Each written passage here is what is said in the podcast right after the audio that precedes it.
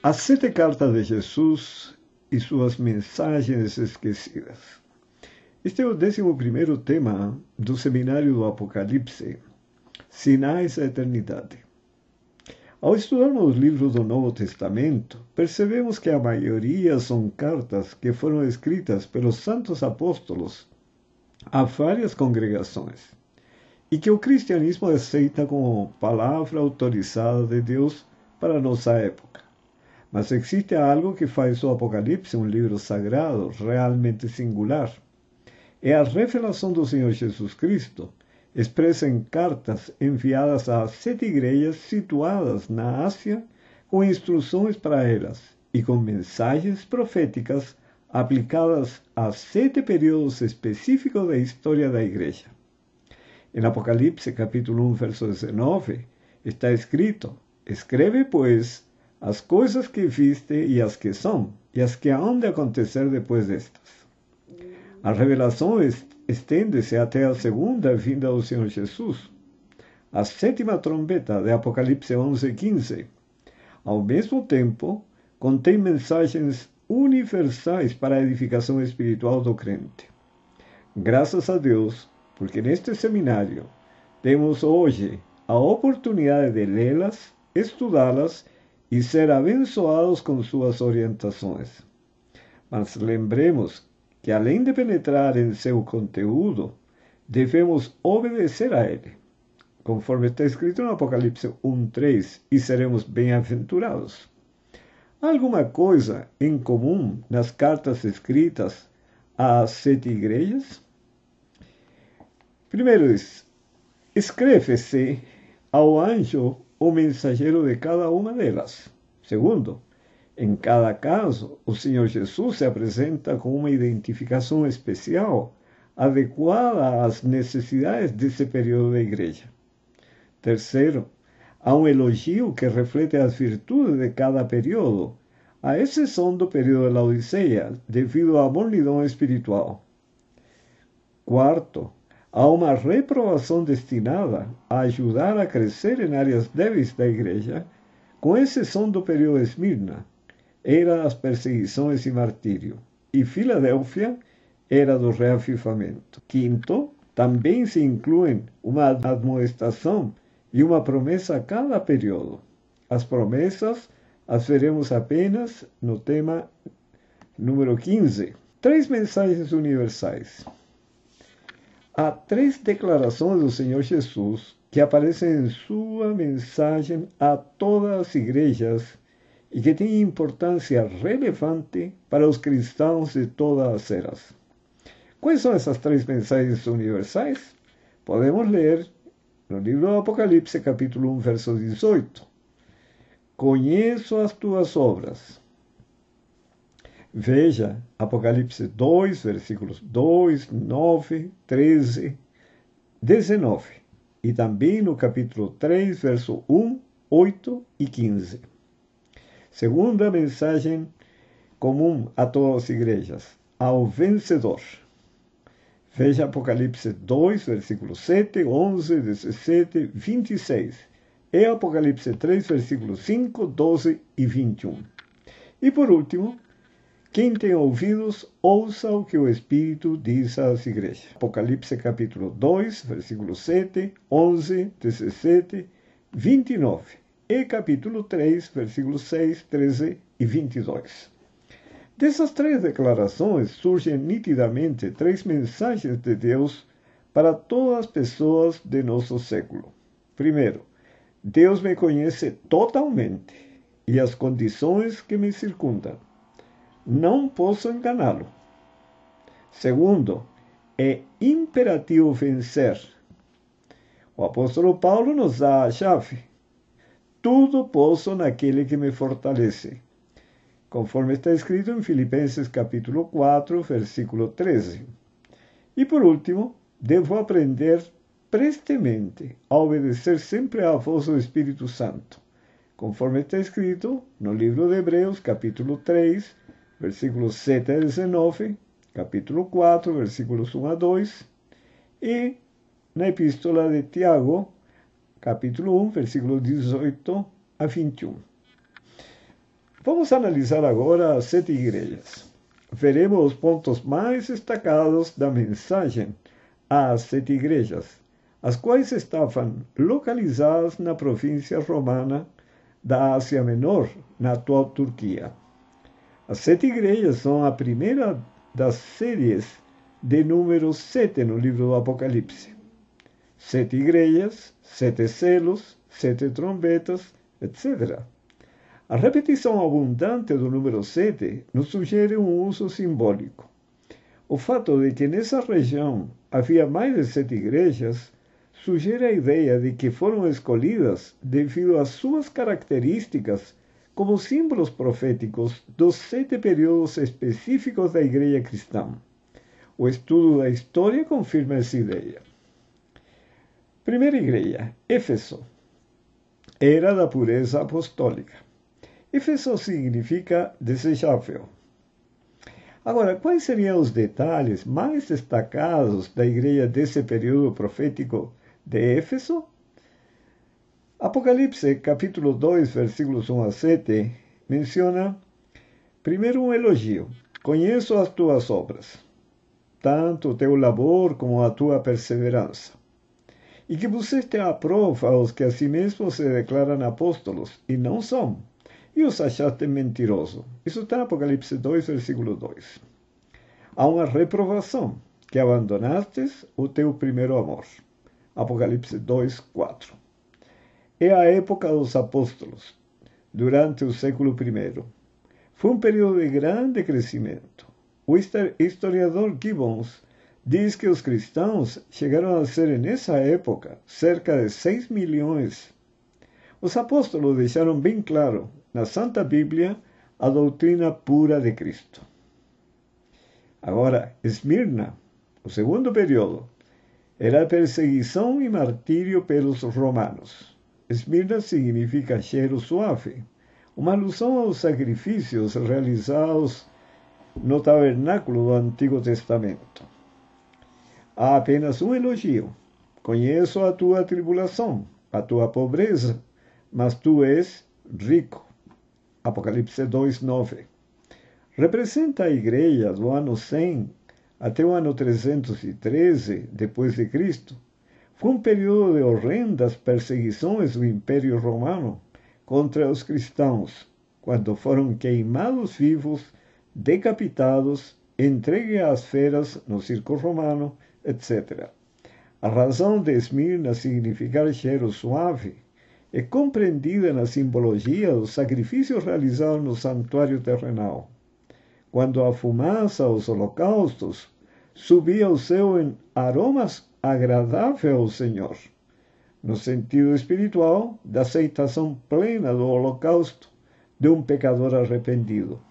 Assim, milhares de cristãos entregaram-se como holocaustos vivos, unicamente guiados por um profundo amor ao verdadeiro Senhor e sua eterna verdade, não temendo permanecer fiéis ainda diante da horrível morte executada pelo príncipe das trevas. Esse martírio dos cristãos alcançou seu rigor máximo durante os anos 303 a 313, sob o império de Diocleciano, conforme escrito em Apocalipse 2.10. O período terminou com o Edito de Tolerância de Milão, editado pelo imperador Constantino no ano 313, para esses fiéis mártires, o Senhor não tem reprovação. Depois veio o período de Pérgamo, uma era de compromissos mundanos. Pérgamo significa elevação. Quais seriam os principais traços do cristianismo durante a época representada por Pérgamo? Apocalipse 2, versículos 12 e 17, e Números, capítulo 22, ao capítulo 25, versículos 1 a 3, e por último, capítulo 31, verso 16. Há um elogio. Conservas o meu nome e não negaste a minha fé. Entretanto, há uma reprovação. E tens aí os que sustentam a doutrina de Balaão, que é o que está relatado no livro Números. Também tu tens os que da mesma forma sustentan a doutrina dos nicolaítas. Portanto, arrepéndete. Pérgamo cobre os séculos IV e V até a metade do século VI. Isso vai do ano 313 a 538 eh, da nossa era. Como Satanás não pode destruir a igreja que vinha dos apóstolos mediante a perseguição, tentou corrompê-la, colocando-a em compromisso com os interesses do Estado. Então, o poder romano, mediante o qual Satanás conseguiu introduzir na igreja muitos pagãos não convertidos que conservavam ainda sutis heresias como parte de suas ideias, tal qual lobos vestidos de ovelhas, introduziu o paganismo na igreja, o que foi tirando sua força espiritual.